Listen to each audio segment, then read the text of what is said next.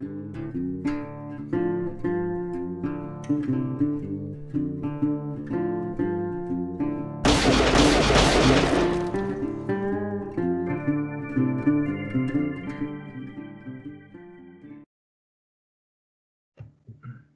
¿Qué tal amigos? Bienvenidos un día más a Doble o Nada. Hoy miércoles 13 de mayo, como acostumbramos siempre en este día de la semana, tenemos baloncesto, por eso hemos reunido a nuestro comité de expertos habitual en la materia. Hoy a mayores contamos con Sergi Pino, que presentaremos a continuación, pero empezamos por Pablo Blanco desde Palencia. ¿Qué tal Pablo?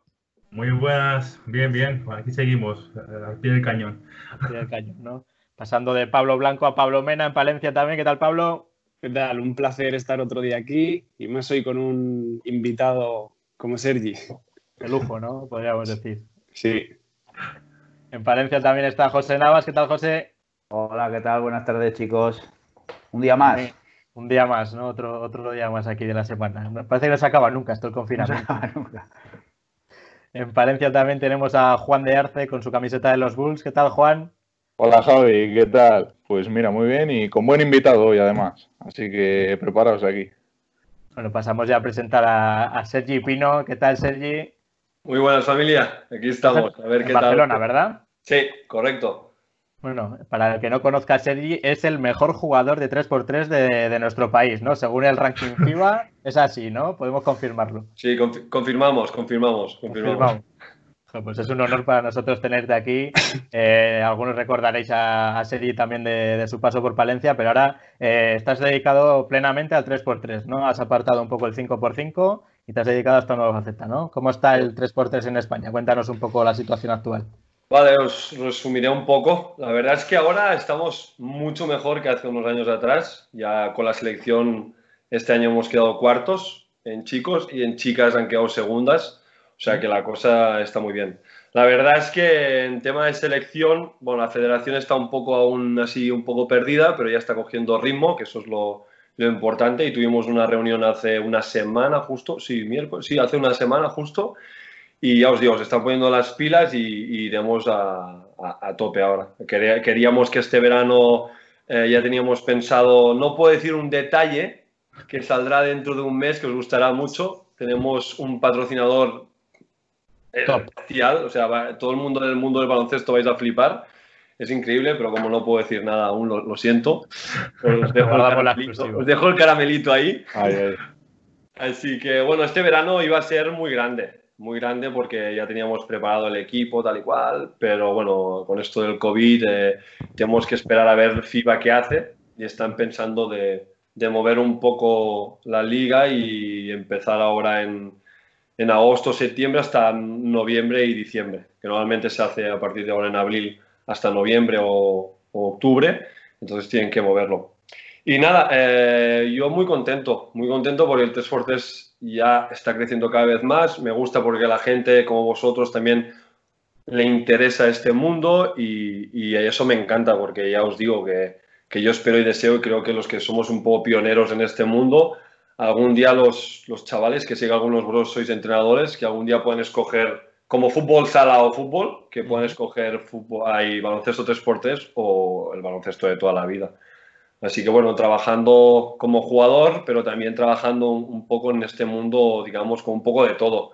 ¿Sabes? Como ejecutivo para mover esto, como también entrenador, un poco de todo. Así que me quiero dedicar a esto ya toda mi vida como jugador y terminar como jugador y después ya veremos a ver en, qué posición me meto en este mundo, pero sí que es verdad que es, que es una, una pasión que he cogido muy fuerte y, me gusta muchísimo. Así que si puedo transmitir esto a, a todos vosotros, eh, eso también me, me, encantaría. Y bueno, ahí estamos luchando para que vaya creciendo aquí en España, que con el Herbalife, no sé si sabéis, es un circuito que se hace aquí en toda España, que animo también que la gente se apunte igualmente que vengamos equipos muy potentes, da igual. Ir, apuntaros, disfrutar, porque el 3x3 viene de la calle y FIBA lo ha hecho profesional. Entonces se ha, juntado la calle y el profesionalismo junto. Entonces, ir porque mola mucho vivir. Es un 3x3 de toda la vida, pero con reglas FIBA más profesional. Y mola mucho. Y aquí en Cataluña tenemos el circuito catalán, que también es una pasada. Se lo han currado mucho. y yo creo que en Castilla y León eh, están haciendo también el circuito que cada vez está creciendo mucho más Yo Sí. creo que son las- los sitios son el, el circuito del Herbalife, que es toda España, Cataluña y Castilla y León, son los que se están moviendo más.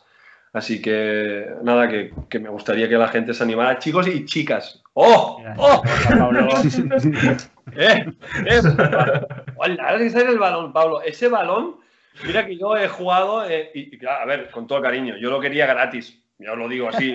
Un balón, un balón de estos, no sé si te ha dado dos años, ¿eh? Pues una brutalidad. O sea, Son difíciles de Me conseguir. en llegar, sí. Sí, sí, me, me hacían parar el balón. Y a ver, a ver, perdona, a ver, con todo el respeto, que creo que me lo he currado para que me deis un baloncito que no os costará.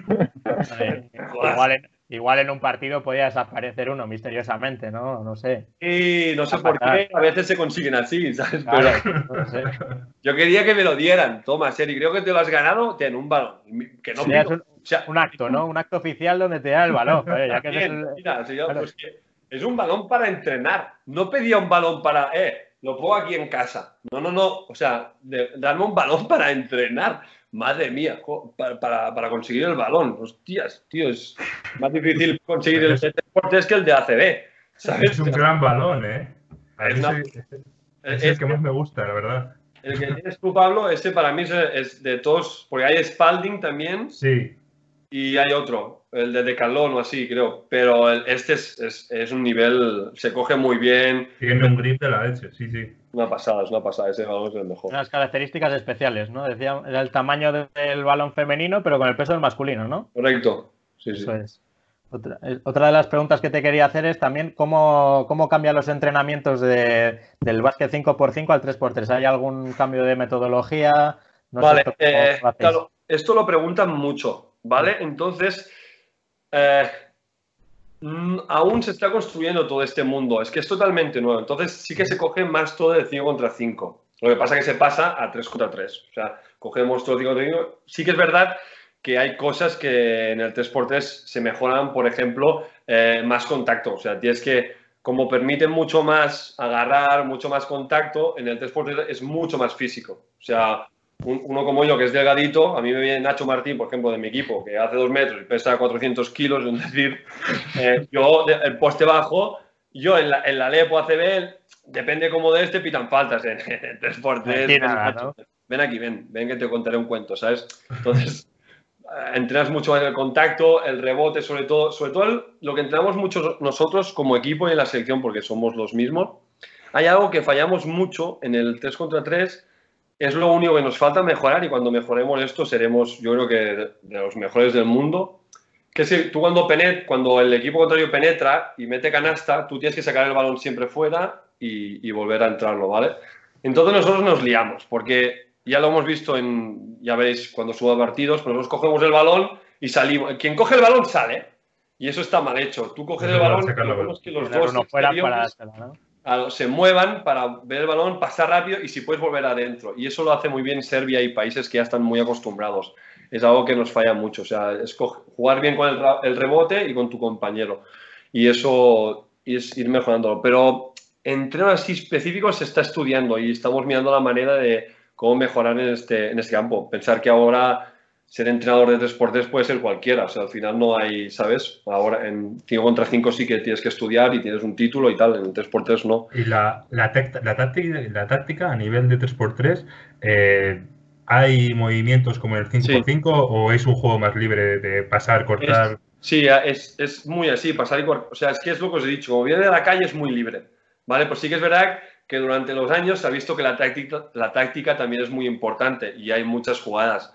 Hay muchas jugadas, sobre todo a mí me encantan las jugadas de, de bloqueo fake, que parece que te van a bloquear, pero están cortando, Buah, es brutal. Y como no puedes hacer muchas ayudas, en el 3x3 si haces ayuda estás muerto, ya te lo digo, ¿eh? En el 3x no es como 5 contra 5, que puedes rotar, la rotación, pues siempre tienes a alguien para rotar, ¿sabes? En el 3x3, como uf, la rotación no, casi imposible, ¿sabes? Como te hagan un bloqueo arriba, te quedas muerto. Entonces la táctica es muy, cada vez es más importante. Sí, sí. Que yo pensaba que se perdería, ¿eh? Pero, pero no, no. La táctica es muy importante y se nota muchísimo con los equipos que, que tienen esas jugadas especiales en esos momentos clave. Que, que si no las sabes o no las sabes jugar, te, te matan, ¿eh? te, te descolocan totalmente. Pero no, no se da tanto el, el- el punto de, del marcar jugada, de, ¿no? No, no, es que no te. Chicos, no no os da tiempo. Son 12 segundos, ¿eh? Claro, Son 12 segundos. No, eso también es algo que me encanta de baloncesto 3x3, que los jugadores han de ser muy fríos. O sea, tú cuando coges el balón, ya, ya 11, 10, ya está, es que ya no te da casi tiempo. O sea, eso es. O tú ya sabes, a veces, por ejemplo, yo, es un decir, eh, normalmente siempre coge el rebote Nacho, que es el más grande, ¿vale? Pues con él, pues tenemos siempre una o dos jugadas. Si la cojo yo por lo que sea, el rebote ya saben que haremos tal jugada. Si la coge Sergio, pues sabemos que es tal jugada, ¿sabes? Así vas más rápido, porque si tienes que coger el rebote, ir al medio, la 3, la, la 2, no, no, no. Normalmente las jugadas se hacen más en balón parado, ¿sabes? Cuando sale fuera o cuando Sí. va, o tiempo muerto o, o el árbitro lo para, cualquier... En esto se balón en medio y ahí haces la jugada. Pero mientras está rodando, se puede hacer, pero eh, no... El día que jugáis no, no os llega la sangre en la cabeza. ¿eh? Hay momentos que... que bueno, ya... eh, El puta, ahí el, el oxígeno ah, no, no La puede. mascarilla también ahora encima, ¿no? Sí, sí, sí. Sergi, Pasada. Juan. mira que decía Garbajosa hace un tiempo que se estaba estudiando cómo hacer una especie de Euroliga, ¿no? De 3x3. No sé si sabes cómo está ese tema o... Eh, iba muy bien, pero se ha par- no sé por qué, no es por COVID, ¿eh? pero al No, por final dinero. nos han puesto de acuerdo las federaciones de cada país y no lo han visto muy claro, porque lo sa- eso lo sacó Francia, la Federación sí. de Francia. Entonces eh, ellos dominaban más y no sé si las reglas y lo que ponían no les gustó a alguien, a alguna federación y tal, y nos han puesto de acuerdo.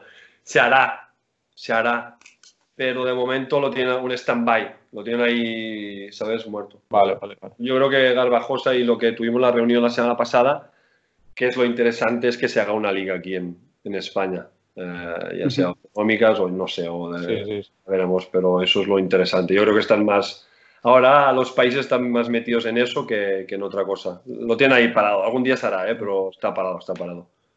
Otro de los grandes proyectos que va a impulsar el 3x3 es, son las Olimpiadas, ¿no? La inclusión de este deporte como, como deporte olímpico. A Buah, partir de, iba a ser en 2020, ahora en 2021, en Claro. principio, a ver qué pasa, ¿no?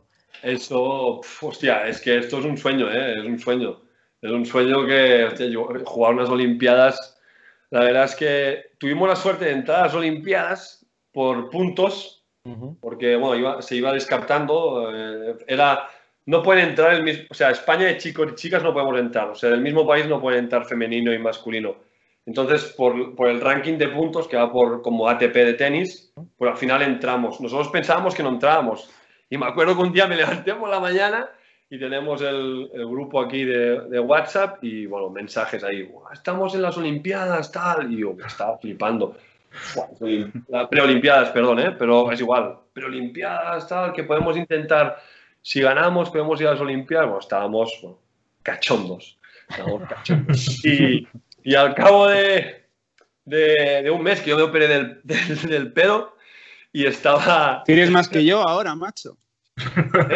No, Tú. Pablo, te vas a reservar un viaje a Turquía, yo creo. ¿eh? No, no, Barcelona, Barcelona, herma- a Barcelona, Pablo, tranquilo. Yo te guardo el teléfono, es colega mío, muy bueno. Ya, si hace falta, hablamos y ya. ya- Pero tranquilo, tienes, eres joven aún. Y bueno, estaba en, en el ope- en la operación porque te lo hacen, puedes estar con el móvil, son muchas horas. Y, y justo recibo el mensaje, mira que al final no entramos en las preolimpiadas porque, eh, ¿qué selección fue femenina? Una selección femenina de estas de, del norte, ahora no me acuerdo cuál era, Che- República Checa, una de estas, no sé, ahora no me acuerdo bien, eh, me, equivocaría.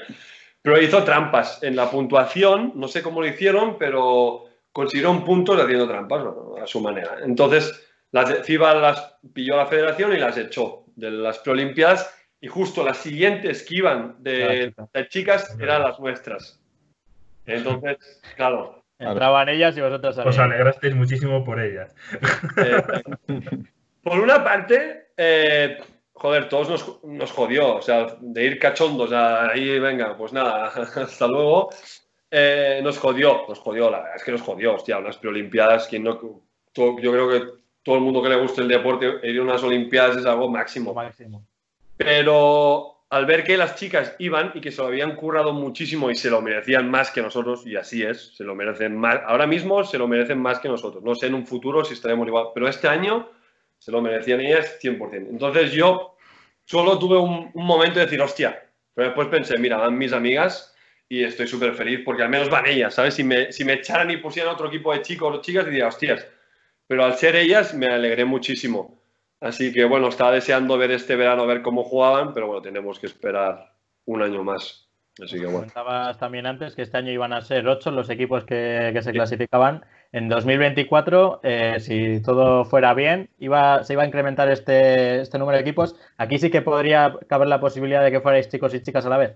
Sí, yo creo que si la, si la federación se pone las pilas y los españoles, o sea, los jugadores también, porque, a ver, el transporte es, es como la ATP, ¿sabes? Más o menos va Ujú. por puntos, o sea, con- contra más, si torneos ganes, más puntos individuales, o sea, y- va por estadística y por ganar, ¿vale? O sea, yo, por ejemplo, en el europeo fui el segundo máximo anotador, yo gané todos los puntos de los partidos que ganamos, pero como yo era siempre el estadística mejor, pues también te dan algo más de puntos, ¿vale? Entonces, los puntos van a individual, al equipo y al país, ¿vale? Entonces, claro, necesitamos que haya más equipos españoles que vayan a, jugar alrededor de- del mundo, porque contra más seamos y más puntos ganemos, ¿sabes? Más puntos tenemos en el país para entrar en el ranking de, las Olimpiadas. Ah, si no, lo tenemos crudo. Si so- solo somos No Spain No Game, que es el equipo donde estoy yo ahora, será casi imposible entrar, porque no podemos luchar contra Serbia, que son no sé, no sé cuántos, son tres equipos, contra nosotros que somos uno, porque ellos siempre sumarán, queden primeros, segundos, terceros o cuartos o quintos, siempre sumarán más puntos que España, ¿sabes? Entonces eh, necesitamos que, que nos pongamos las pilas entre todos, ¿sabes? Después la selección, pues bueno, irán los mejores de, de todos, ¿sabes? Eh, pero sí que es verdad que yo vaya o no, hostia, que nos tenemos que poner entre todos un poco las pilas para, si queremos ver a nuestro país en, en unas Olimpiadas de 3x3. Te harías el tatuaje de los Juegos Olímpicos, ya que te veo tatuado, te lo harías. Sí, sí, no, no, yo, mira, yo era Tenías todo- encargado ya igual, ¿eh? tenía a Daniel Clark, ¿sabéis quién es Daniel Clark? Sí. Sí. ¿Vale? Y un- el primer día en la ducha tal, se le cayó el jabón y yo, eh, Dani, no, no, no, broma, ¿eh? Y el tío tenía, tiene aquí en la espalda eh, el tatuaje de las Olimpiadas. Y dije, guau, no sabía que había sido a las Olimpiadas. Y él fue, Lon- él es de, de- es en inglés, y él fue a las Olimpiadas de Londres. Sí. Y, y- y me lo dijo que era increíble. Y mira que Daniel es un tío muy reservado, muy majo, pero muy reservado y tal. Y él me lo dijo, dijo, es que es, dice Sergi, es, tío, no te imaginas lo que son las Olimpiadas. O sea, es, vas al comedor, y sé que tú vas al comedor, va- vas al comedor y te encuentras a Lebron, eh, por ahí, el comedor, te encuentras a la, a la atleta de no sé qué, te encuentras al otro, ¿sabes? A Michael Phelps en su época, ¿sabes? Te encuentras ahí a todo el mundo, ¿sabes? Tú ahí te sentabas ahí, ¿qué pasa, Lebron, tío? ¿Cómo va la vida? Sí, cuéntame. Es decir, ¿sabes? Y, joder, qué guapo, tío. ¿Sabes? Tú, tú como persona que has pasado a las Olimpiadas eres importante, pero seamos realistas. Cuando ves a estrellas, porque hay, ¿sabes? También hay niveles. Cuando tú ves una estrella que, joder, es que es increíble, ¿sabes? Y, y es algo que, que lo disfrutas, lo vives, y, y él me lo decía, dice, mira, es lo que os digo, él era muy reservado, pero uf, me lo explicaba como un niño, ¿sabes? Era como, ah, es una pasada, una pasada. Si consigues eh, ir, te, te Sí, sí. entrevistaremos aquí eh, otra vez antes de ir. Pues, para que nos cuentes en un poco la experiencia. Y a la vuelta también. Claro, la vuelta la- para que nos Lo lo tenéis grabado. Si, si consigo ir dentro de cinco años, vuelvo aquí a, Vamos con la palabra. con la medalla aquí. Bueno, La ahora de oro. pasando un poco. La de oro, hombre, claro, no lo vamos a romper. Pues repasando un poco también tu, tu trayectoria, eh, te retiraste ya del, del baloncesto 5x5. ¿Esta de- decisión fue muy, muy meditada o ya lo tenías claro que querías dar este paso al 3x3? ¿Te costó o no? Sí, bueno, la verdad es que me iba a retirar en Palencia. El año de Palencia, después ya me iba a retirar. Pero sí, a ver, os cuento. eh, esto vino porque mm, yo cuando ascend- o estaba en Valladolid, el año Valladolid, que llegamos a semifinales contra Breogán, que ahí perdimos el último partido. Y bueno, eh, no pudimos eh, seguir y hice un muy buen año y me fichó Andorra CB y ese, ese año, pues bueno, la verdad es que yo entraba como rookie, que siempre lo digo que la cagué un poco, porque sí era rookie, pero tenía 29 años. Entonces, es- dejé de jugar un poco como he sido yo siempre y eso es algo que ha acarreado mucho en mí, porque tenía que haber seguido jugando igual. Y, y no me daban la oportunidad de jugar. Me tiran un triple, robaran un balón, cogieron un rebote y tal, siempre jugaba seis minutos. Y daba igual si delante mío hubiera uno que jugara fatal. ¿Sabes? Daba igual. Entonces eso me cabreaba, pero bueno, era mi primer año de ACB y bueno, me callé. Y creo que eso al principio sí, pero después tendría que haber hecho algo. Pero bueno, es igual. Eh, no me dieron la oportunidad de seguir, lo acepté y, podía haber ido a cualquier equipo de LEP. Pero bueno, estaba por Fifisa, que es el que tuve en Valladolid, y me fichó en San Sebastián. ¿Vale? Entonces ese año se murió mi prima. Se murió mi prima en un accidente. Yo, bueno, estuve, fue un año jodido para mí, un año muy jodido, y tuve un rifirrafe con, con Porfi Isaac. Ah, es que no me acuerdo. Pero bueno, siendo él, seguro que tuve yo la culpa. ¿Sabes? No, no hay más. Pero es igual, tuve un rifirrafe, tal y cual. Al final lo arreglamos y ascendimos a CB, que, que era un equipo que, yo cuando estaba ahí todos celebrando nos mirábamos y era como, coño, hemos subido a CB, ¿sabes? Que es el, presupuesto del equipo era de, mitad de tabla, por no decir abajo, ¿sabes? O sea, nadie se lo esperaba. Después os conté una anécdota de esto y, y claro, ascendimos y yo pensé, hostia, bueno, vuelvo a CB, ¿sabes? Me voy a quedar, he hecho un, un temporadón también, jugué muy bien, tal, y digo, bueno, por fin, bueno, hemos tenido eso, pero yo creo que, que se quedará conmigo. Y no, no fue así, no fue así, me echó. Y me dolió mucho, pero no me, dio, no me dolió que me echara, que eso también. Me dolió que, que nadie me escribió, ni él, ni el segundo entrenador, ni la presidenta, ni nadie del club. O sea, ni a mí, ni a nadie. O sea, y eso es muy feo. O sea, eso es feísimo. O sea, para mí eso es lo más feo que puede, que puede hacer un club. O sea, sé que somos, eh, sé que somos esto, somos material, yo lo comprendo. O sea, un jugador, bueno, eh, se juega, es un monigote, después nosotros decidimos, pero somos monigotes. Pero somos personas. Y a veces se nos trata mal, se nos trata muy mal. Y, y no costaba nada coger el teléfono o, o al revés. Sergio, puedes venir tal día, queremos hablar contigo. Y en la cara mira, no te queremos por esto, esto, esto, o porque tuvimos un rifirrafe. Eh, tío, chapó en la cara, tío, ya está. Y ahí, ahí, me jodió mucho. Me jodió mucho porque yo por fin me iba bien, me tiró en cara que yo había ido a San Sebastián porque no tenía más ofertas, cuando eso era falso fui ahí porque me encanta como entrenador. Una cosa no quita la otra, ¿eh? Como entrenador es brutal, tendrá sus mm. cosas, pero como entrenador es, es un, un, top.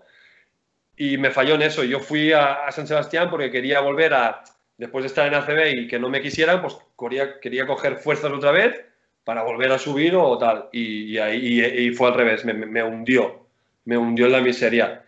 Entonces ese año, eh, bueno, el año siguiente yo no sabía qué hacer. Me llamó Palencia y Brogan, estaba ahí reñida la cosa y realmente la cagué porque fui a Palencia y la cagué. La, fui otra cagada en mi vida porque el entrenador que tuve, otra cagada, lo tuve en Joaquín, lo tuve en Lleida y yo, oh, tendría a Joaquín, tal, ya verás, tal, no sé qué. Y Ricardo Uriz llamándome, tío, vete conmigo, que estudió en San Sebastián y mi madre diciendo, ¿por qué no vas con Uriz? Y hostia, más que yo estaba fatal, estaba fatal. Y dije, mira, es que quiero coger fuerzas, sé que está Uriz, pues, eh, no sé, me, me, tira más, no sé por qué. Joaquín es muy buena persona, pero bueno, se le vino grande, se le vino súper grande, se le vino súper grande y tenía ahí unos jugadores que tampoco quiero decir nombres. Y hubo un año en Palencia que no se hicieron bien las cosas y la directiva, pues bueno, tampoco lo hizo bien y todo se juntó y a tomar por culo. Y a, y a otra vez, y aún así llegamos a, a, a, a semifinales, ¿no? Llegamos bueno, a, a, sí, a, sí, Manresa, sí. que casi ganamos a Manresa, o sea, o sea dentro, de la fue mierda, la... dentro de la mierda se hizo bastante bien, ¿vale? Pero para mí fue un año de mierda, en todo el cariño. A mí el año de Palencia, la gente que conocí, la ciudad, todo lo que queráis, brutal. Pero lo que fue deportivo para mí fue un new, fue un, fue un, un bastante, al final me gustó. Sí, Pablo, Yo creo que, que, sí que fue un año complicado, ¿no? Que empezasteis con Joaquín, luego ya cambio con Alejandro. Luego también yo pienso que erais como, o sea, no era un mal equipo, yo creo, pero era como, pues jugadores muy, muy diferentes, jugadores eh, muy veteranos. Estaba, o sea, estabais jugadores de peso como, pues puede ser eh, Urco, puede ser Jordi, tú, Miso, que, tenéis, que teníais todos mucha experiencia, y luego jugadores más jóvenes como Sani, como, como Carlos, bueno, otro veterano, este Garrido.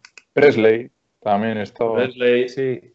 Como muy. Americano, sí, eh, sí, se juntó ahí un poco, un poco, sí, Difícil de encajar igual, ¿no? sí, es como siempre lo he dicho, un equipo de estrellas, al final, si no lo llevas bien, se acaba estrellando. Claro, eso te iba a decir de estrellas, de estrellas, porque Miso ju- jugaba, venía de, de jugar eh, ACB, Jordi también venía de jugar ACB, Sí, sí, Hombre, después teníamos a. Tae, ¿no? Eh, Estaba también. eh, Tarta de Rafi, sí. Tae, Tae ya es un gran pivot y mejor persona. Lemon Barnes, creo que también. La Bombard, madre mía. Sí, sí, ahí, claro, la Bombard, sí, sí, se juntó caracteres y gente y veteranos jóvenes y fue, fue un año... ¿Fue el año del pabellón este o no? ¿Eh? Sí, que cambiaste de pabellón, sí. Ah, también- hostia, es verdad, con el frío. Sí, es que ya os digo que fue un montón de cosas. Fueron, y, y fue como, y yo estaba en Palencia y era como, Sergi, retírate ya. O sea, era como, es que, no, no claro, ¿Qué te era a pasar como, por ahí, ¿no? sí, era No, como, pero, al fi- pero al final, fíjate, lo, lo de Oviedo, la remontada esa que pegasteis, yo es de, lo, de los años que he sido socio del Palencia, de lo más top y, y eufórico que he vivido como aficionado.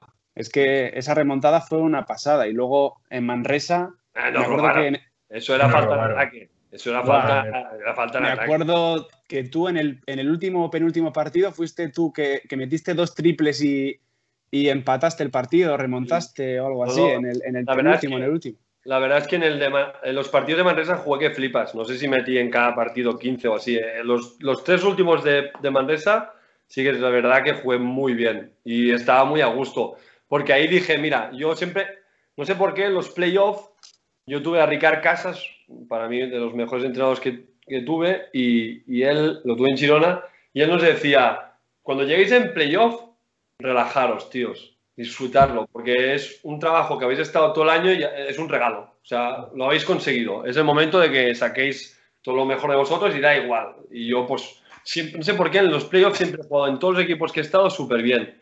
Muy bien. Eh, el año de Valladolid también 15 de media o así. Porque, no sé, es el momento que dices, mira, se termina la liga, vamos a por todas y ya está. O sea, no, no es, un, es un esfuerzo que hemos hecho todo el año y nos lo merecemos. Y sí que jugué muy bien. Pero bueno, es, acarreamos muchas cosas, el pabellón, eh, entre jóvenes y mayores, bueno, mu- muchas cosas, muchas cosas. La Las, te- dos técnicas a, a Alejandro, esas nos hicieron Buah, bien. daño. Y durante Sí, sí, el año sí. se llevaba alguna también, ¿eh? Fue, la- fue el año de, Cal- de Calesti, ¿no? El, el- el- este, el canadiense, el base canadiense, ¿no? También. ¿De, Pero, de dónde? Eh, el base canadiense que trajimos, ¿por qué no? ¿O no fue ese No, año? ese no No, fue fue ese año. Creo que No, no fue ese año. Ah, No, Jason. no, no, no. No, de bases estaba Ah, Garrido y Ah, Sami. y tú dices el, el americano, el Cali, el Cali. Ja- Jason Calesi, de Sí, no sí, sí, sí, fue este año, fue este año. Fue este año, sí. Sí, que duró, que duró nada. Duró nada. y Claro, luego vino Alberto igual, ¿no? ¿No fue eso? ¿Eh? No Vino no se Miso. fue él y vino Miso vino Miso, vaya, correcto. sí, vaya. Correcto, Claro, correcto. claro, claro, sí, eso fue. Bien, Pablo, buen, bien aportado. Pues has visto la, se llama la hemeroteca aquí que tenemos montada. A nivel de, de tu carrera en general, ¿qué momentos destacarías? Así que qué grandes momentos has tenido en- a nivel de vestuario, a nivel de títulos, Sí. eh, ¿cuáles qué destacarías? Vale. eh, lo, lo primero que destaco siempre es eh, que para mí es. La gente me dice, oh, qué romántico, que era, pero es que es la, la verdad. Eh, yo, los compañeros que he tenido eh, en todos los equipos me han apasionado. O sea, yo he hecho un montón de amigos, de, compañeros. He tenido mucha suerte. La verdad es que en todos los equipos he hecho grandes amigos, pero grandes amigos de verdad. Y los mejores años para mí han sido en Valladolid, San Sebastián y estos sí, estos dos los Lleida también estuvo muy bien, pero los que más mal sí que, eh, que fueron la, leche, eh, Valladolid y, San Sebastián para mí fueron increíbles. Fueron dos años como, como jugador en, jugando y como compañeros, ciudad, todo. O sea, se, se juntó todo. Mira que en Valladolid estuvimos siete meses sin cobrar. Estuvimos siete meses sin cobrar y, y aún así fue un año, ¡pua! es que no olvidaré en mi vida. Fue la ciudad como nos acogió. Eh, había gente que sí que es verdad que bueno, no cobraba muy- porque el presupuesto no era muy grande y no tenía dinero. Joder, siete meses sin cobrar, tenía que tirar de los ahorros. y nos invitaban a restaurantes top a comer gratis, la ciudad nos arropó muy bien y no sé, y ganamos mucho, llegamos a playoff, muy, muy contento, muy, la verdad es que ese año fue increíble. Y el de Valladolid, coincidiste con Sergio ya, ¿no? De la Fuente. sí, fue súper, sí, sí, exacto. ¿Y, y os entrenaba eh, Paco García, era? ¿O Por. Porfi? Por Es que no eso, sabía- vino luego. por eso fiché yo en San Sebastián, que es lo que les decía, que por eso después Palencia y tal, y después en, en, Claro. en Coruña, que es el siguiente año que dije, va, me retiro, empezamos con 0, hay 1-9 o algo así, que dije, vaya, hasta este año ya, ya fue como, ya está, ya, ya, ya lo dejé, ya, ya. Ya toca. Pero sí, eh, los mejores años estos, estos dos y el de, Pale- bueno, el de San Sebastián porque realmente fue el año que, que ascendimos, pero es que también, es lo que os digo, es lo que hemos dicho antes, y juntamos un grupo, va perfecto, que, que bueno, dentro y fuera de la pista, muy bien. Es que, Yo- Mira, yo te iba a preguntar por la etapa de cantera, tuya sobre todo, que bueno, se sabe que coincidiste con. Oriola, pero en Manresa no sé si con Jul también estuviste. Sí, ¿no? yo he coincidido He hecho Bueno, alguna cosita, yo. Yo quería, ya lo hago con vosotros, pero bueno, ya tenía pensado hacerlo en YouTube. Pero bueno, que la gente realmente si lo busca lo sabe. Yo he estado con, con Pierre, con Pau Rivas y Sergi Llull en las canteras. Sí. Bueno, en Pau Rivas y eh, después Pierre en, en Lleida. Pero he estado con ellos dos, sí, sí. En las canteras de la Peña, del Juventud de Badalona con Pau Rivas y en Manresa con, con Sergi Llull. Sí que mantienes la relación, ¿no? Porque con Oriola, por ejemplo, hemos visto que has hecho algún vídeo y tal también. Sí, Pierre, Pierre es como yo, es muy, ¿sabes? Cara loca, tal, es muy majo, tal. Sergi perdí, o sea, puedo hablar con él, pero perdí la relación. mm, Algún día me gustaría hablar con él porque nos llevábamos muy bien y de golpe se fue a Madrid y, y en esa época, bueno, vosotros erais unos niños. eh, el Messenger, no sé si os acordáis. Sí, Sí, sí, sí. Pues yo hablaba con él por el Messenger, ¿sabes? Sergio, "Guau, estoy en Madrid. Bueno, me contaba sus anécdotas y tal. Claro, yo tenía ahí 19 años o 20, 20, creo. Claro, yo tener un colega en el Madrid y él ahí me, Sergi, a ver si vienes. Y de golpe, tío, no sé, algún día, la verdad, nunca le he preguntado, pero desapareció.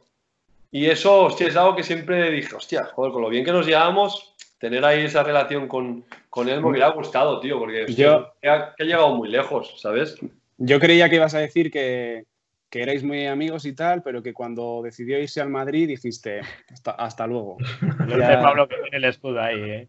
Ya lo he visto, ya lo he visto, ya lo. Yo digo, nada, con Piero Oriol- Oriola que se fue al Barça, bien, pero Yul, nada, venga. A ganar títulos. Que ya, Yo- ya, ya. Si yo fui a verlo al pabellón cuando. Claro, Yui cuando. Es que Yui fue algo increíble, tío. Era. No se hizo seten- 71 puntos, creo que fue, o algo así, contra Sí, el Madrid. eso cuando hizo en, en Menorca, en, bueno, en sus ligas ahí, que bueno, claro, él ya era bueno, pues cogía, era como Michael Jordan, ¿no? Decía, esto era yo, el compañero, al igual se la paso, ¿sabes? Eh, y claro, era muy pequeño, pero sí, hostia, hizo 70 puntos. Y cuando estábamos él y yo juntos, lo petamos ese año en, en el más, pero lo petamos, tío. Fue un año increíble, o sea, fue brutal. Después del segundo, el, el año de ACB, estábamos los dos vinculados, él subía más porque ya lleva un año más o dos, creo, y, y tal, pero joder. Bueno, yo ahí perdí la relación por eso, no sé, no sé por qué, ¿eh? supongo que también la distancia y tal, al final uno cada Claro, uno claro. camino. Pero bueno, si algún día, ah, tranquilos que algún día lo traeré en el canal y Al canal, no es lo que te iba a decir. lo pienso traer. Y a Pau Rivas también, y a, bueno, Uriola ha venido, pero porque Uriola lo tengo más, él sí tengo más contacto en Instagram y WhatsApp y tal. Y, y le dije, mira tú, que a esto del COVID, pues le damos una entrevista así como ahora con vosotros, la hacemos nosotros. Y, y nada, y Pau, también tengo contacto, pero lo- también lo- lo- los dos lo he perdido. Y Pau está en el Barça, ¿eh? También. Mm. Ya no- Tienes en los dos bandos. ¿no? pero sí, a ver, que yo lo- que me llevo bien con ellos. O sea, no. Sergi Yu y Pau Rivas y, y Pierre son muy buenas personas. ¿Sabes? Han llegado lejos y sí que es verdad que al final son gente que los conoce toda España y bueno, supongo que a veces el- los humos también pueden. Depende de qué personas, pues se les sube un poco más que a otras. Pero son muy buenos tíos y, y unos currantes que han llegado a ser campeones del fucking world. ¿Sabes? O sea, Igual coincidís en Olimpiadas en unos años, nunca se sabe. oye. no sé, es que no sé si habéis, si habéis visto el vídeo en, en YouTube, si no, mirarlo, dejar el link por aquí abajo. Pero él lo dice, dice, le digo, hostia, a ver si las Olimpiadas te veo, tal, y me dice, no, no, yo quiero que vengas conmigo. Y yo, y claro, yo al principio me quedé así y dije, ah, claro, el 3x3. Y dice, sí, sí, sí, vente que, que nos echaré una, ya, porque es como yo, y me lo imagino, los dos por ahí por, por el de esto de las Olimpiadas, el, ¿cómo se llama? El recinto este, ¿qué tal? La Villa La Olímpica. Villa la villa, la Villa olímpica ahí, los dos con la cámara ahí grabando, bueno, haciendo entrevistas, pero ya me lo imagino, me lo imagino. Y, y me lo dijo, dijo, si voy, me gustaría que vinieras tú también. Y yo, vale, vale, lo voy a intentar, ¿sabes? Tú lo tienes más fácil que yo, así que, pero bueno, sí, sí. Sería digno de ver esos programas, ¿eh? No, ¿Eh? tendría que, que sería digno de ver esos programas, vamos.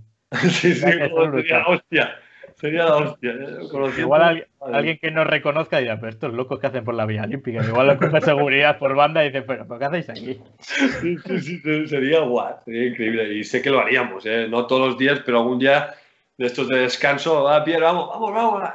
y Conociéndolo, bueno, bueno, se podría montar una. Sería guay, sería buena. Sería Ya que buena. estábamos hablando de anécdotas, ¿alguna anécdota que tengas así de equipos que nos ibas a contar antes también? Sí, una es con Paul Fifisa, que fue muy graciosa, que fue algo que, que viniera de un entrenador así tan potente, nos quedó un... No sé qué pasó y nos, nos mandó a, a línea de fondo. Y todos nos pusimos a la línea de fondo, tal, ahí esperando, cansados, ahí, pues no sé qué, estábamos reventados, ¿eh? No sé qué, la línea de fondo. Tal, no sé qué, y de golpe, ahora sí apoyados, y de golpe nos levantamos la cabeza y hace por fin, rascas. Y se baja los pantalones, tú. Para, para que vierais que mandaba ahí, ¿no? Sí, sí, sí. Joder. Con los calzoncillos ahí en el aire. No sé qué calzoncillos llevaba, tú qué risas. Yo no sé, yo no sé si es que lo tenía premeditado y se puso los de Batman, es un decir, ¿eh? Yo qué sé. Ahí me quedé y me- justo tenía a, a Uriz al lado, a Ricardo Uriz, ¿sabes? que también es un- una leyenda para mí. Y me quedé así, digo, Uriz, tío, ¿qué está pasando aquí? ¿Sabes? ¿Qué está sucediendo aquí? Se me quedé, me- claro, después yo empecé ¡guau! a chillar, bueno, a hacer de todo, ¿sabes? Hasta Que ya todo- hemos merendado, ¿no? Nos bajamos, sí, sí, bajamos todos los pantalones, bueno, las risas. Perfecto, ¿sabes eso? Que te queda, es como si, si Phil Jackson está ahí y hace ra y se baja los pantalones. ¿sabes? Me cuesta imaginarme a Phil Jackson haciéndolo. ¿eh? Bueno, que al menos Estar- Yo sí, ahí con, con, con los indios americanos, ahí tal, pues mire, golpe trascas, ¿te imaginas? bueno, bueno. Sería digno de ver. Ahí sí que triunfaría el documental de Jordan si sale eso, ¿no? Vamos. Buah, mira, hostia.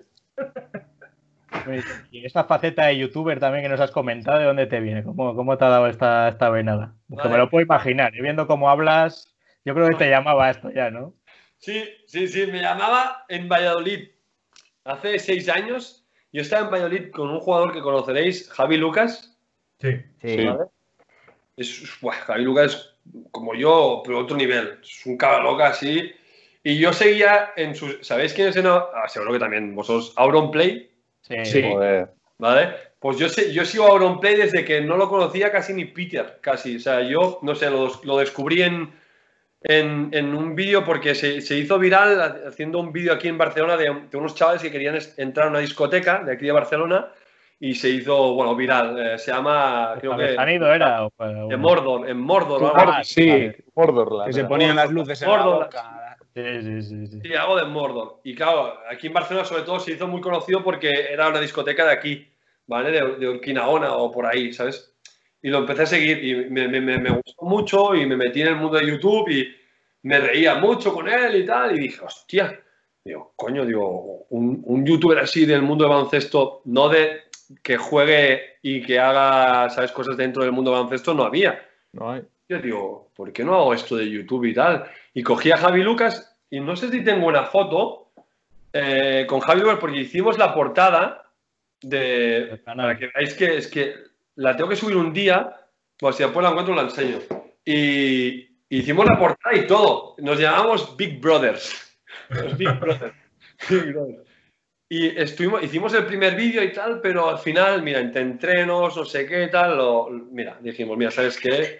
Uy, sí, al final no, no- al final no lo hicimos, pero tenía muchas ganas de hacerlo hace seis años o cinco años ahí y no lo hice nunca. Y ahora cuando me retiré dije, hostia, con esto del 3x3 para darle un poco de bombo y como me gusta y ya estoy retirado, digo, pues ¿sabes qué? Esta vez lo hago. Me lanzo a la piscina y, y lo hago. Y aquí estoy. Al final es algo que no soy un presentador, ¿sabes? A, nosotros no nos lo vas a contar. No soy presentador, pero, Tampoco. Pero bueno, me, me gusta mucho este mundo porque es un mundo que no es como la televisión. Puedes crear tu mundo, ¿sabes? Y que la gente disfrute. Y hay mucha, mucha gente, mucha variedad. Y, cada uno puede hacer sus cosas. Y, y yo quiero enfocar el, el, motor principal al 3x3, que es lo que quiero que sea mi, mi canal, ¿vale? Que sea el motor principal 3x3, que de, de vez en cuando salgan entrevistas, algún día, tal como soy yo, haré bromas eh, telefónicas o bromas de algún sitio, haré otras cosas seguro pero quiero que sea más del mundo del deporte baloncesto 3x3. Así que bueno, la verdad es que ahí lo estoy fomentando y de momento va bien la cosa, está, es divertida, me lo paso muy bien, es muy divertido, es muy divertido. Oye, que, bueno, mira, te iba a preguntar, que es que yo leí una entrevista y me llamó mucho la atención que dijiste, bueno, te preguntaban, y cuando te retires, pues ¿qué tienes pensado hacer? Y decías que querías crear como tu marca de ropa o algo así. Mira. Vale, esto, esto, tengo dos y están creadas. Ojo. Ojo, sí, sí, mira. Ojo. ¿Qué no haces? Acabamos antes. Mira, una es esta, ¿vale? Y la, la, tengo creada, o sea, es algo que llevo siempre haciendo hace años, ya puse mi número y todo.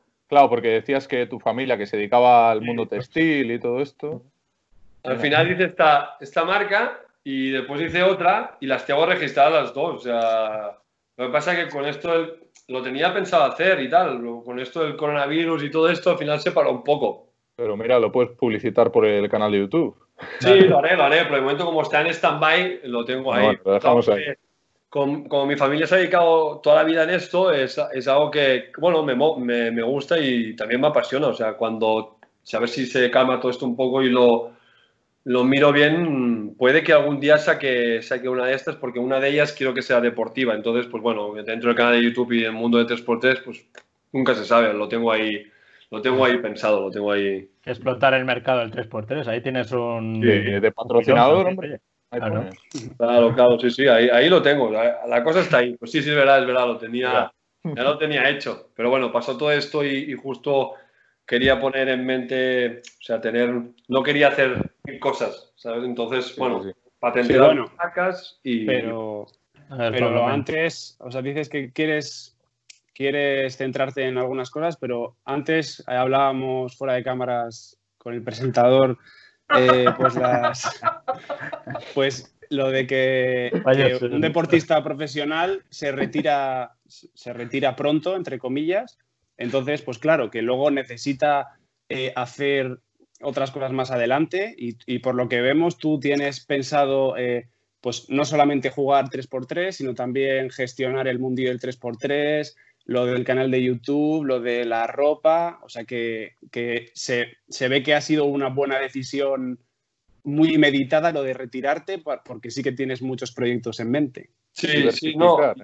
Sí, yo tenía, que siempre he sido un poco culo inquieto, ¿eh? Yo cuando jugaba también quería hacer muchas cosas, pero bueno, ahorré para, bueno, comprar mis cosillas y reformar una casa y ya estoy tranquilo y ahora, pues bueno, yo sí que es verdad que recomiendo a todo el mundo que estudie. Yo estudié, pero en su momento y en mi época, tema de estudio online no había, empezaba a salir, empezaban a salir las cosas y yo llegué en el año de Sesi Yui, que yo vivía en Barcelona y tenía que ir a Manresa, que está casi una hora, y entre estudiar, tal, bueno, me adelgacé, lo pasé muy mal, me tenía que ir a 6 de la mañana, estudiar, volver, ir a entrenar con el ACB, el segundo equipo, el de junior, eh, muchas horas, muy y al final me dijeron, o, o, eliges el baloncesto el, o estudiar. Claro, yo, bueno, exploté el baloncesto y dije, bueno, en su momento ya estudiaré algo, ya miraré cuando salga algo, porque a mí me gusta mucho la informática y cosas así, y en ese momento no bien. Es lo que me gusta en ese momento, ¿eh? y no había cosa. Dije, mira, ¿sabes qué? Concéntrate en el baloncesto si quieres llegar y después estudia. No como ahora que hay, yo tengo muchos compañeros que online pueden hacer todas las carreras que quieran, ¿sabes? Que eso también es, es increíble. O sea, puedes jugar y durante todos los años que estás jugando, pues te vas sacando, te vas matriculando poco a poco. Uh -huh. Eso está muy bien. Entonces yo ahora, como no llegué a la selectividad y lo tuve que dejar, eh, me estoy llegando a esto de mayores de 25, 25 años para entrar a la universidad y a partir de ahí, pues bueno, eh, como estoy creando esto de 3x3, pues depende cómo vaya mi mundo empresarial, pues dedicaré a estudiar una cosa o, o a otra. Y, y, bueno, sí que es verdad que cuando te retiras o tienes algo para ocupar la mente o sí que eh, se te complica, ¿eh? porque al haber jugado toda la vida baloncesto y tenerlo siempre como algo parte de ti, es extraña ¿eh? a veces y, y si no tienes la mente ocupada, yo tengo amigos que, que, bueno, ¿Y no te, has, no te has planteado, ya que has sido jugador, se ve que muchos jugadores eh, dejan de jugar y empiezan a entrenar? ¿No te gusta el nivel del entrenamiento o entrenar nada? nada, tío. Yo te lo dejo a ti, Pablo, joder, no, no te cierres la puerta tú solo, macho. Me lo han dicho, sí, sí. Me lo han dicho muchas veces, pero no sé por qué no me gusta entrenar, no, no, no, no, no le veo. Mira, te diré más, podría ser entrenador de 3x3, ¿por qué?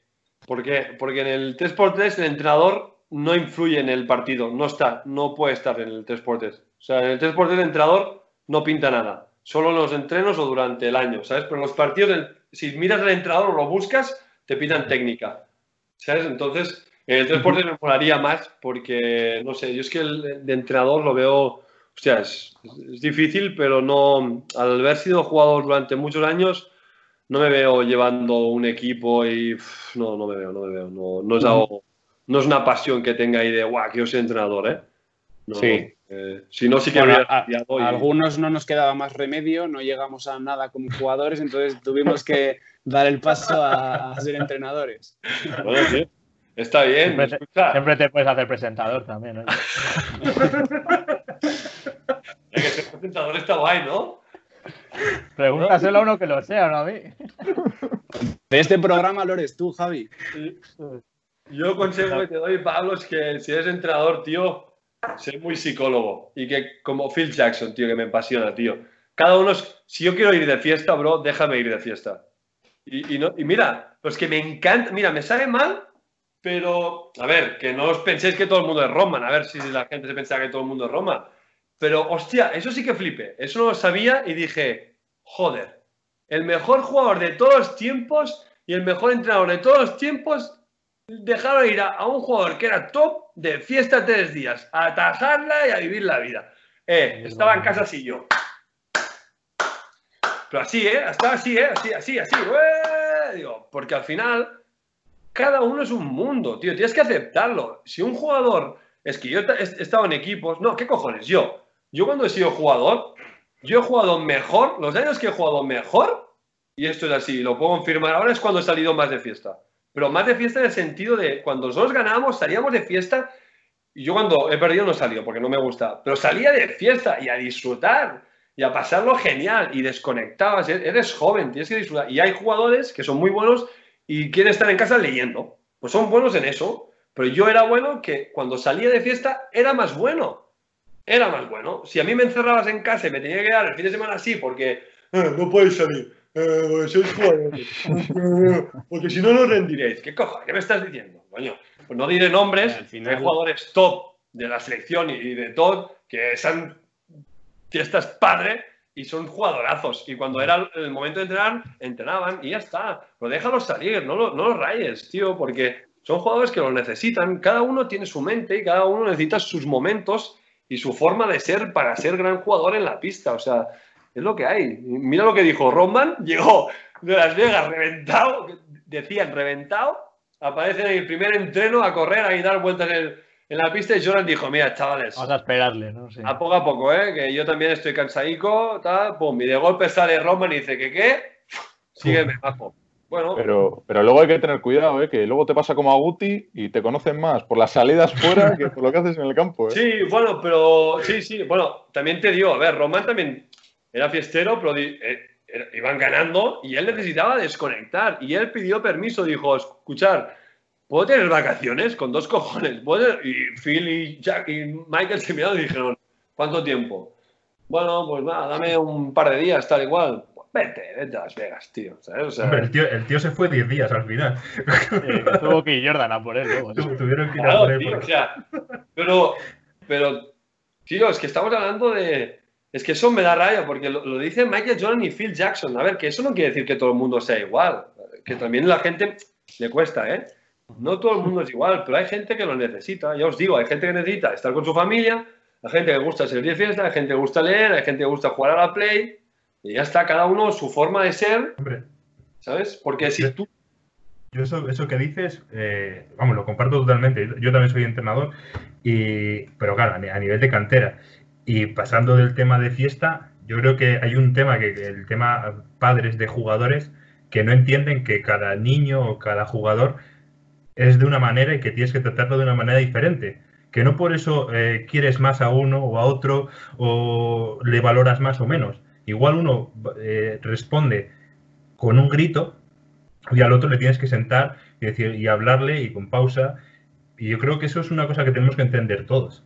Mm, sí, sí, está claro. Sobre todo fijaros cómo son fuera de la... No, ya no dentro. Fijaros cómo son fuera de la pista los jugadores. Porque un jugador eh, tienes que, tiene que estar cómodo cuando está fuera. Porque acarreas mucho durante el año. Y que la gente se piensa que ser jugador es fácil. Que acarreas al entrenador, al segundo, al staff, al preparador físico, a los presidentes, a, la afición. Eh, aguantas muchas cosas. O sea tú tienes que soportar muchas cosas y cuando vas perdiendo aún más. O sea, que la gente se piensa que va a ser jugador. Sí, sí, bajo. Eh, tienes que estar bien físicamente, pero aquí arriba tienes que estar muy fuerte, tío, porque eh, no es tan fácil como parece. Entonces, si, si te cortan las alas eh, fuera de, tu vida, ya lo estás matando. Lo estás matando a esa persona, ¿sabes?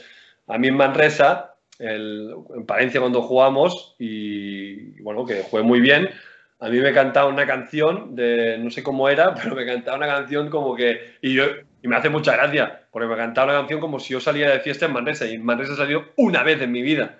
¿Sabes? Eh, Pino cierra el bar, no sé qué, no sé cómo era la canción, pero como de, Pino cierra el bar. Y yo, claro, yo escuchaba y decía, ¿pero qué dicen? Si yo en Manresa salió en mi vida, salió una vez en mi vida, ¿sabes? Y ya está. Pero bueno, como me conocían por salir de, por ser fiestero, pero yo siempre lo he dicho y no lo he negado. Yo yo, y por fin, cuando estábamos en Valladolid y en San Sebastián, sabía que salíamos y no pasaba nada. Es que a mí me encantaba Porfi porque dejaba, deja mucho a los jugadores y habla mucho con ellos y los conoce dentro, fuera de la pista, si tienes problemas con tus padres, con tu hermana, con tu novia, tal, habla. Eso de Porfi es muy bueno, tío. Cuando está en pista, relajaros, tíos, entrenadores, por favor. No hagáis caras, ¿no? Eh, poker face.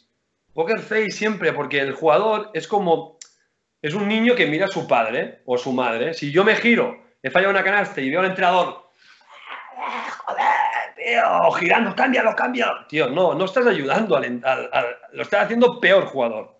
Por fin no, tío, por fin, tío, era brutal, tío. Tú, por fin, tú metías una canasta y por fin estás así. tío, por todo el rato, tío. Tú sabes, da igual que fallas, da igual que tiras algo mal, tío ya os digo que yo por fin como entrenador top, lo que me hizo vale, pero muy bien, tío, sabe llevarlo muy bien. O sea, tío, hubo un partido, ¿dónde fue? Que perdíamos de 20. Perdíamos de 20. Y en el descanso, tío, nos viene tal, y claro, había muchos jugadores que no conocían a Porfi, yo sí. Y yo, bueno, está reado porque no estaba jugando bien, tal, pero entró Porfi, y el tío ahí, ¡eh! Chicos, vamos, va. Súper tranquilo. La aura esa de que, joder, y claro, muchos americanos y tal, ¿sabes? Americanos y coño, qué raro, ¿sabes? Pues normalmente la gente, ¡eh, eh, eh! ¿Qué haces tú, el otro? Cogió y empezó, tú, va, que es total, Sergi, va, que te está machacando, eh, Ricardo, mira, haz esto tal cual, pum, pero muy tranquilo. Chicos, ganamos de 10, ¿sabes? O sea, y eso ayuda mucho, tío, porque es que el entrenador, claro que es, que es muy esencial, es muy esencial. Yo siempre he dicho que son los jugadores, pero el entrenador también, claro que es, pero mirar cada uno. Cada uno es una de ajedrez, ¿sabes? Un, caballo, sota rey, ¿sabes? Tenéis que saber cómo utilizarlos a cada uno. Cada uno tiene sus, puntos débiles y fuertes. Y tal vez, yo, yo, creo que sería buen entrenador, siempre lo he dicho, ¿eh? no es por nada. Yo me lo pasaría muy bien porque me encantaría tomar o un Aquarius, una cerveza con los jugadores, hablar con ellos y conocerlos. Más fuera que dentro de la pista, ¿eh? Mira lo que te digo, ¿eh? Entonces eres un buen preparador físico. Sí, Podría salir, sí, sí, sí. sí. los, los, Pablos que apunten aquí, ¿eh? Salir de fiesta con los jugadores. Claro, sé que serán buenos entrenadores, pero bueno, es, es, me gusta recalcarlo porque a veces es que, que, cambien ya la mentalidad los entrenadores, que no quiero que sean serbios. A mí los entrenadores serbios, como antes, ¿sabes? A mí esto de gritar y chillar y tú tal. Bueno, Pablo, lo has dicho también, que cada uno, con un grito hay uno que te, te hace caso, pero el otro, como lo, como lo grites, como a mí, a veces depende cómo me gritaran, a tu casa, ¿sabes? O sea, porque a mí también me gusta, si era novato o joven, o también me gusta que me respeten, ¿sabes lo que quiero decir? Al final, yo me dejaba que me gritaran lo que quería, pero había momentos que decía, a ver, a ver, ¿por qué no me lo explicas? ¿Sabes? En vez de- yo, aparte, soy disléxico. Soy disléxico, no pasa nada. Soy disléxico y a mí hay cosas que o o me las cuentas bien o si no me cabreo. O sea, no, no me toques los cojones porque yo aquí estoy sudando, estoy dando hostias, estoy repartiendo y, y a veces soy humano y tenemos malos días, no me, no me vengas, no me chilles. El- La única que me chilla es mi madre, ¿sabes? O sea, y tú me puedes chillar, pero si sabes por qué me chillas. No me chilles por, por querer ser el jefe. No, no, porque aquí estoy yo y seré yo más jefe que tú. Y me da igual que seas quien sea, siempre lo he dicho, ¿eh? Como si me grita Michael Jordan. Yo seguro que con Michael hubiera tenido unas, unas hostias brutales. Me lo hubiera pasado genial, ya te lo digo, ¿eh? No, me hubiera encan- encantado tener a... Bueno, Nacho Ordín era un poco así como de mentalidad, ¿sabes? Que te, te, te machacaba mucho. A mí me, me gustaba, o sea, eh, jugadores así que te, que, te, que te exigen que seas mejor, ¿sabes? Y te, te dan hostias y te, y te comen y estás talking ahí. La, uf, eso a mí me apasionaba, o sea, es...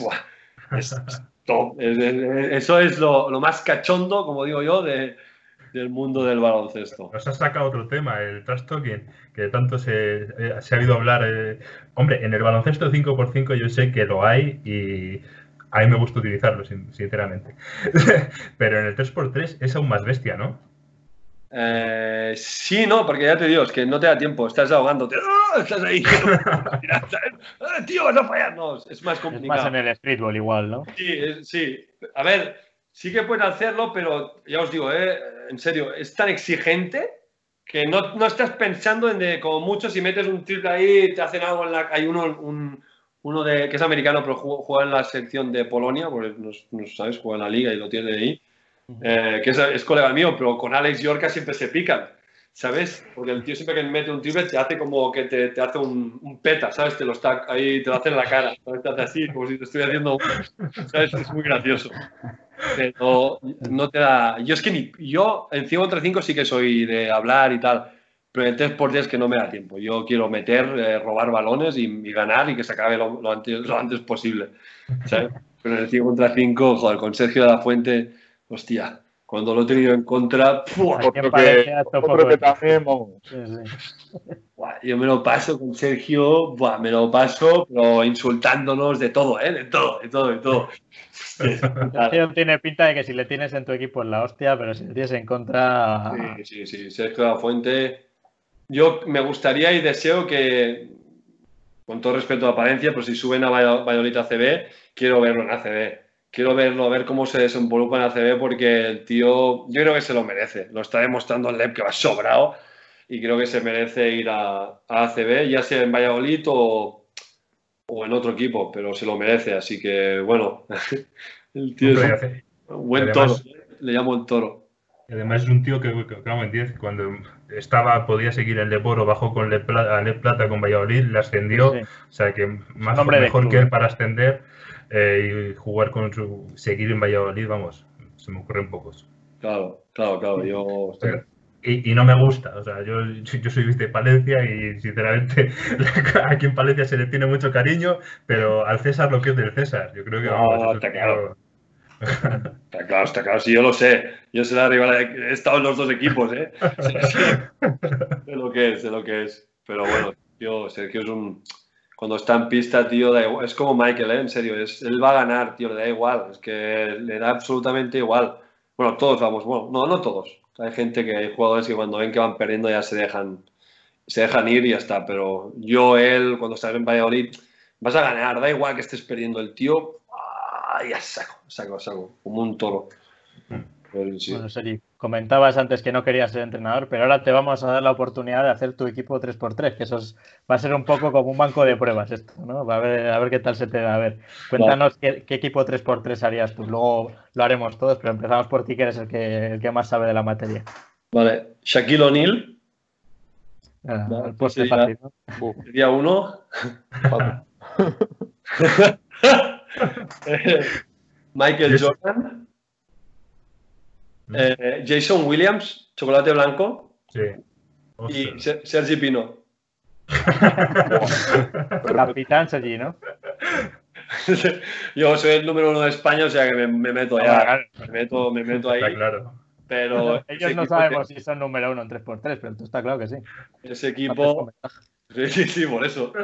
Entonces, eh, buah, ese equipo sería buah, Shaquille O'Neal, que se mueve como casi un alero, que, que no lo puedes ni parar. O sea, es que, bueno, brutal. Eh, Jason Williams, que bueno, que no sabría ni por dónde va el balón, la gente iría más perdida que haría de todos. Y, Jason Williams ahora, yo me encantaría, porque Dusan no es Jason.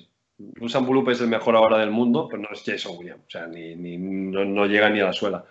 Pero hostia, como me hubiera gustado, o si espero no morirme sin ver un Jason Williams en el 3x3, porque ese tío era brutal. Y después un Michael Jordan en el 3x3, ¿sabes? Sería ya top. Y después, pues yo, porque soy el número uno del- de España. Y, ya está. y por estar con los colegas, con estos, con los colegas americanos, ¿sabes? A recuperar el contacto, ¿no? Que hace mucho igual que no les ves. Ah, hace mucho que no, ya. Tengo que llamar a Michael, que ha- me ha hecho una perdida antes, a ver si. Creo que quería contar contigo para hacer una temporada del documental, por lo que. Le, le- le llamé por si quería salir en YouTube, pero me dijo que no, que ya había hecho un- el, el documental y hostia, tío, avísame antes. ¿Sabes? Pero bueno. Vale, a ver, ¿quién quiere el siguiente? José. Bueno, Vale. dale, José. eh, yo. Dale, Yo dale. también he puesto a Bulut porque, claro, es el mejor. el- bueno, no sé si ahora mismo es el mejor del mundo, ¿no? Sí, creo que sí. Creo que sí, que sí, aún. Digo, así que yo voy a lo fácil. Bulut, Michael Jordan, LeBron y Shaquille le he puesto. Claro, claro. A lo todo- Pablo. Sones, ¿eh? Igual. Os voy a machacar yo. Os A voy ver, a machacar con el mío. Kobe Bryant, Dennis Rodman, Ray Allen y Kawhi Leonard. Equipo defensivo, buena media de altura, os, os machaca. Vamos. Me gusta, me gusta. Repetitivo. A ver, Juan Pablo, ¿quién quiere? Le doy yo, venga. Yo, Allen Iverson, Es verdad. Ojo. eh, Michael Jordan también. Magic Johnson y Giannis Antetokounmpo. Buena, muy Otro buena. para dominar la, la zona también. ¿eh? Es- ese tío te hace lo que quiera, así que ya. Buena, Muy buena, muy buena. Don Pablo Mena, Pues, el presentador te yo- deja hacer tu. Nah, de Madrid nada, tío. Déjalo, déjalo, tío. No os cuentes su vida, tío. Yo- Pablo Mena Fe- Felipe Reyes, Jul. eh, no, no. Y ¿no?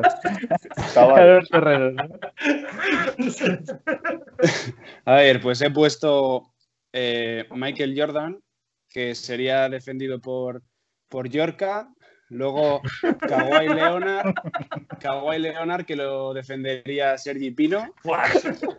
Sobrado, lo paro, tío. Pum. Luego LeBron James, que lo defendería eh, de la Fuente. Y luego para poner un producto nacional, pues Pau Gasol, que lo defendería Nacho. Qué grande. Bueno. Ahí está, ahí pensado el tío, ¿eh? Sí, sí. Esa, esa sería la final de, de las Olimpiadas, ¿no? Sí, Claro, claro, la final, claro, exactamente. Tío. Buena, buena, buena. Eh, debajo de la Torre Eiffel jugando ahí en, en la Claro, calle, es que molaría Pau, ver Pau eso. Gasol se va a nacionalizar 2024. estadounidense, entonces jugaría España y luego Pau Gasol con Jordan, Leonard y, y LeBron. Pues dejamos. No tienen nada que hacer contra nosotros. Qué bueno, tío. Sería brutal. Bueno, os voy a decir yo el mío. Yo he cogido a Jason Williams también porque es que me encantaría verle lo que comentaba Sergi. Es que tiene que... O sea, ya era un espectáculo en la NBA, aquí que, que te dejan un poco más de libertad todavía. O sea, tendría que ser espectacular. Pues. Chris- Chris Middleton, eh, Anthony Davis y Amar Studemayer. Fua. Míticos, ¿no? Has cogido all. Ser su título, ¿no? Sí, sí, sí, sí. Creo que podría hacer cositas ese equipo. ¿eh? Sí. Pero te fundimos, lo siento. Creo que te Vale, fundimos. no, no. Me refiero para quedar segundo. Me refiero, sí, sí. No, no, el primer puesto ya ni, ni- ni lo discutimos. Bueno, y hablando un poco de, ya que habéis sacado a Jordan, ¿qué, qué te os está pareciendo el documental? Tú, Sergi, ya me- nos has contado que te faltan un par de capítulos de Sí, ver, no a hacer favor, no spoiler, contar un poco. Voy por el, por el sexto. Ahí en mitad del sexto. ¿Qué te está pareciendo? A mí, buah, es espectacular. Contar vosotros que, que- Yo quiero saber qué pensáis vosotros de, de vuestras generaciones, ¿sabes? Yo lo tengo muy mamado. Pero vosotros. A ver, ¿quién empieza? Yo soy el que más el que más enemigos ha creado con esta idea. Yo es que al final, yo a Jordan le estoy descubriendo por, por vídeos de. Yo soy del 92.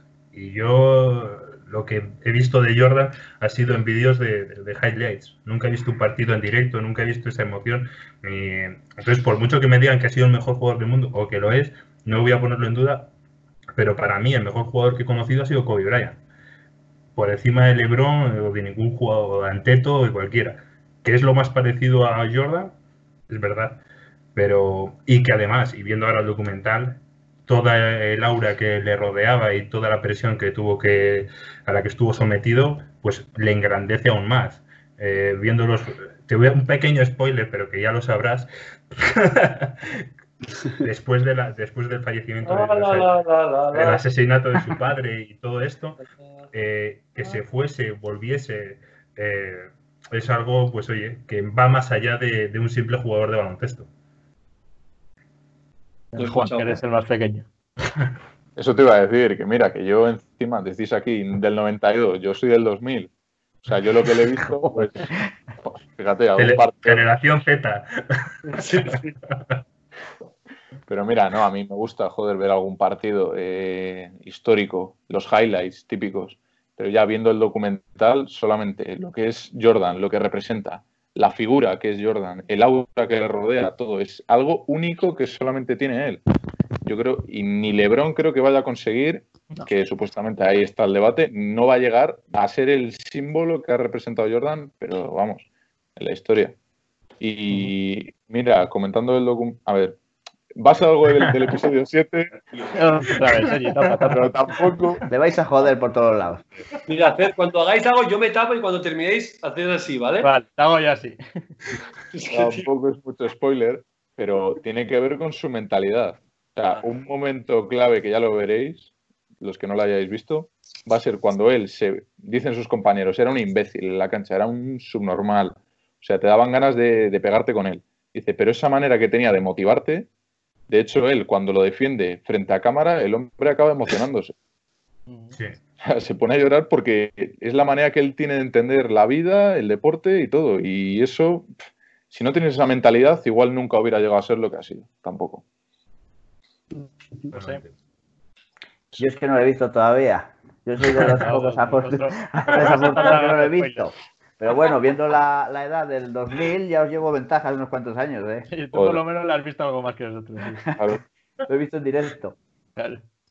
Pablo, Yo nada, yo soy del 96 y tampoco he podido ver ninguno en directo y sí que pues a los que nos gusta el baloncesto pues hemos visto 100.000 vídeos de highlights y cosas así, pero nada como este documental, que es que yo alucino como en los años 90 yo, yo no sé si esas cosas se, se, hacen hoy en día, pero es que está todo grabado. O sea, tú lo piensas y dices, pero ¿cómo pueden estar grabando a Michael Jordan eh, pues, diciendo chorradas a sus compañeros de guardaespaldas ahí. Pero es que, es que antes dejaban a la prensa meterse a los vestuarios y todo.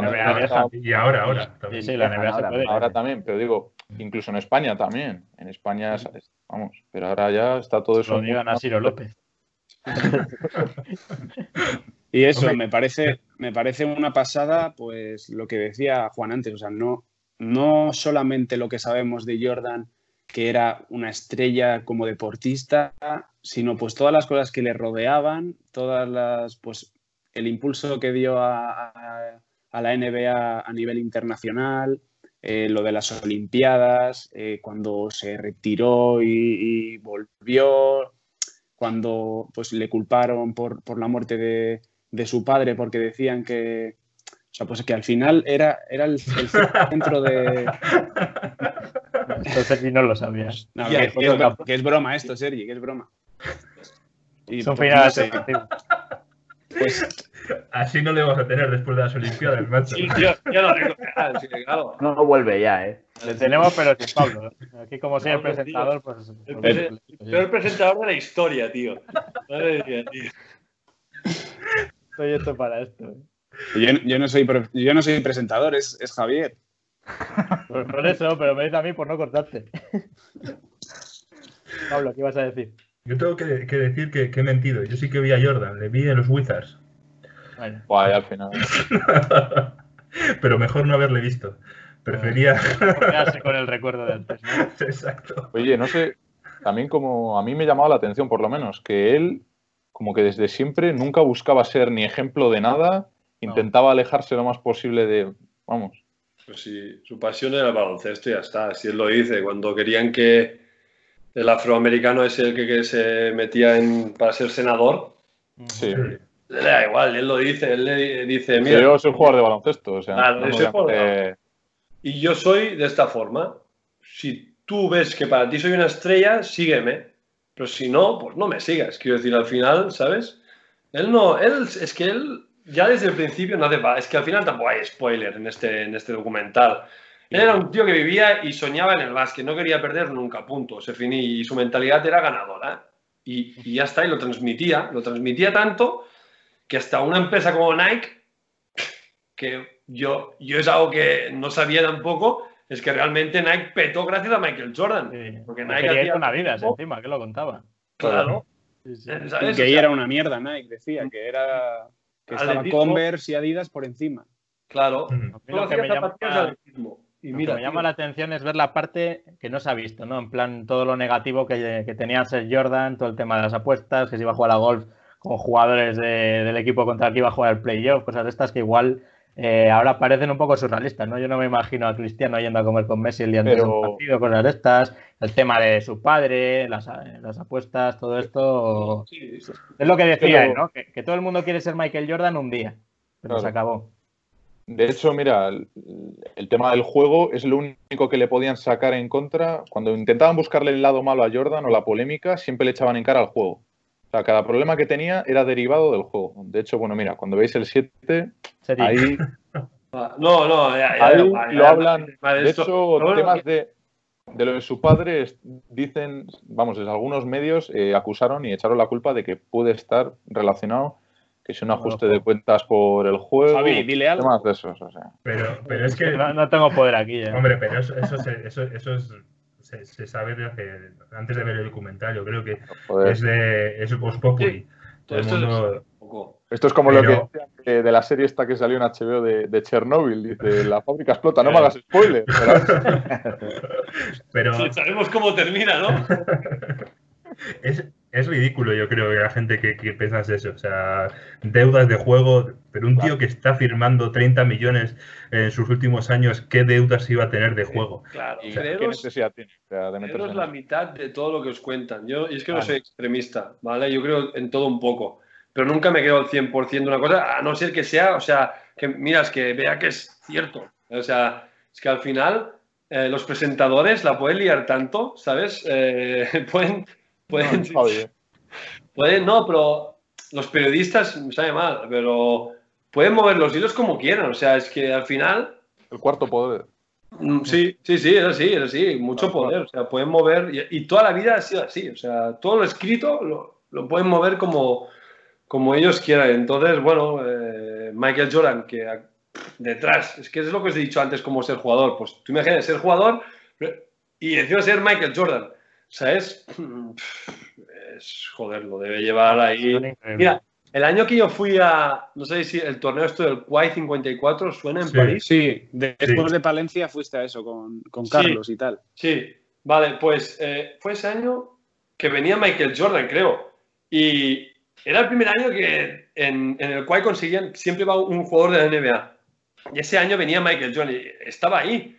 Pero no pudo salir porque toda la gente se quería meter. O sea, es que era como una avalancha. Y, tío, y yo pensé, sois retrasados, tíos. Sois tontos. O sea, yo también admiro. Yo la única persona que admiro en el mundo y la única que le pediría una foto o una firma sería Michael Jordan. La única. La única A- en el mundo. La única A Pablo que... Mena no. ¿Eh? A Pablo Mena no. No, no, Ah, ya Pablo- la tiene, yo a- creo. Aparte, a Pablo es colega, ¿sabes? ¿Qué quiero decir? Pablo, Pablo, Hay unos colegas, ¿sabes? Es la, un- en serio, es la única, tío. Y, y no salió por eso, porque la gente es que parecían lobos, tío. Es que se iban a tirar encima. tú y, y Joan hace siglos que no juega ya. Pero se volvían locos. O sea, es que, mira, es que, es que encima, encima es que el logo es brutal. Es que no, no me jodas. Es que es top. Esto es, esto es crema, tío. Esto es crema. que lo lleva el PSG en fútbol para, para que Claro, hagamos tío. dónde llega esto, ¿no? Lo hemos comentado un día.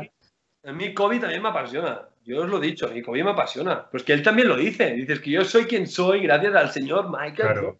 Jordan. Eso es. Ah, yo claro que me encanta Kobe. Me encantan LeBron, tío. Pero la aura esa, mirar cuando saca la lengua todo el rato ahí y se ríe y pica y no sé, ese, es que es más que, que era bueno, es todo lo que envuelve él. Era todo lo que, todo el símbolo, todo. símbolo, el símbolo de Michael Jordan, de que, que revolucionó el mundo. El de, si lo dice la NBA, si la NBA también lo dice. Dice que en las Olimpiadas, ya, gracias a Michael Jordan y el Dream Team, la NBA explotó, ¿sabes? Es que Nike explotó, gracias a- es que gracias a una persona, ¿sabes? Es que creció todo. Y que en una época en la que no había todos los medios que hay ahora, internet y todo esto, es que se le conocían todo el mundo. Salían imágenes de camisetas de Jordan en, en África, en sitios que en teoría no tenían por qué conocerle, ¿no? Y lo consiguió. O sea, era, era una pasada. O sea, sí, igual que yo cuando fui a Tailandia y me metí en la jungla y había un niño y estaba jugando a fútbol y, y una camiseta del Barça. Y yo le dije, no sé, qué le dije, Messi, Messi, ¿sabes? Pues, hostia, son personas que, joder, que se lo han ganado, que son dioses. Como él dice, dice, ¿dónde te sientas? Al lado de Dios, ¿sabes? Lo dice así como, ¿sabes? Joder. es verdad, es un, pues es así, tío. Él, él sabía, es que él lo dice también, yo nací para ser el mejor. Yo notaba algo en mí, había algo en mí que sabía que era el mejor. Y ya está, o sea, la, la gente, yo siempre lo he dicho, en el mundo tú te lo tienes, si quieres algo, ve a por él, a por ello, perdón, ¿sabes? Tienes que lucharlo. Pero yo siempre he dicho lo mismo, yo por ejemplo me comparo, siempre he hecho la comparación de Pau Rivas, Sergi Pino y Sergi Llull. Tú coges a los tres, los tres, más o menos en categorías inferiores, hacíamos lo mismo, selección, tal, pum. Pero después cada uno ha ido destacando más. Y hemos trabajado igual o más, ¿sabes? O yo más, es un decir, pero hay cosas en el camino de cada uno que influyen y ya está, y te llevan por, su- por su camino. Y pues Sergi Llull, pues al final explotó y lo cogió el Madrid en, medio de una temporada de Manresa, lo cogió el Madrid. Y ahí él, pues con sus dos cojones también lo rectificó. ¡Pam! Pau Rivas estaba en Le Plata, de golpe, pues se fue al año siguiente a, a la Peña, al Juventud, y estaba Ricky Rubio, Rudy, él, bueno, hicieron un equipo muy bueno y ganaron la, la, la- la Euroliga, no, la, la, la Eurocup. La. Eurocup. Sí. La ganaron, tío, lo demostró. Hostia, la batería. Y, y el tío lo demostró. Y yo, pues bueno, yo estaba ahí con ellos y en vez de, de seguir, pues me metieron en el Le Plata y ahí me quedé en Le Plata, Le Plata, Le Polo y ahí, se- y ahí hasta llegar a CB con 29 años. Y ser el mejor jugador de 3x3 de, de Eso sí. Cada uno, cada uno ha tenido su camino. Sí, sí, eso sí. Pero bueno, tú coges y cada uno tiene su camino y nace, eh, tú naces Einstein, na- un cocón, tío. Ese tío nació Newton. ¿Por qué nacen esas personas y ellos inventan estas cosas? Porque es así, punto. O sea, hay gente que nace para eso, no hay más. ¿Sabes? No, no, no puede hacer más. Son gente extraordinaria. Nacen con ese don que es superior a los demás y ya está. Y, y- y hay algunos que lo aprovechan y otros que, bueno, que no. Pero... Javi, yo creo que se me, ha- se me ha ocurrido un título eh, para el, para el vídeo de hoy. Entrevistamos al Pau Gasol del 3x3. Me gusta, eh. El mejor, joder, el mejor jugador de la historia del 3x3. Yo creo que Hombre, Ahora mismo. Igual eh, la gente cuando lea el Pau Gasol del 3x3 ya va a saber que es serio. claro, Ya, Gasol, Pau, no, tío, no me compares con Pau, tío, tiene dos anillos, tío, está a otro nivel. Yo si algún día gano el europeo, el mundial y otra cosa, os dejo que me comparéis, pero de momento no. Buscar otro título, ¿sabes? Lo, lo hablaremos ahora fuera de cámara. sí. Cuando entrevistemos a Pau Gasol, decimos con el Sergi Pino. Sergi del- Pino el 5%. Qué grande, Claro. ¿no? Bueno, Sergi, ha sido un placer tenerte aquí con nosotros. La verdad es que ha sido un programa muy dinámico, no otra cosa no, pero dinámico ha sido la palabra que, que mejor definiría el, el programa de hoy. Nos quedamos con todas las reflexiones que, que habéis hecho y nada, un placer y te esperamos cuando, cuando vayas a las Olimpiadas, antes y después. ¿eh? Sí, eso se queda. grabado. Nada, muchas gracias a vosotros y como os he dicho, darle caña que, que me gusta, que haya gente como vosotros que, que vayan haciendo que el baloncesto vaya creciendo y se conozca más que el fútbol, por ejemplo. Así que Ha sido un placer para nosotros. también. Saludamos a Pablo Mena, Pablo Blanco, Juan, José, un placer haberos tenido también a vosotros aquí. Mañana volveremos con un programa de fenómenos paranormales que ha triunfado mucho la, la semana pasada y algún crimen sin resolver. Nos vamos a meter en un, en un jardín también curioso. Pero bueno, veremos a ver cómo lo, cómo lo solventamos.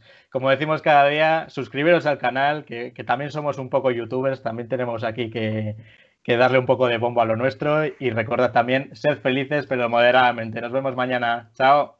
Chao. Adiós. Adiós.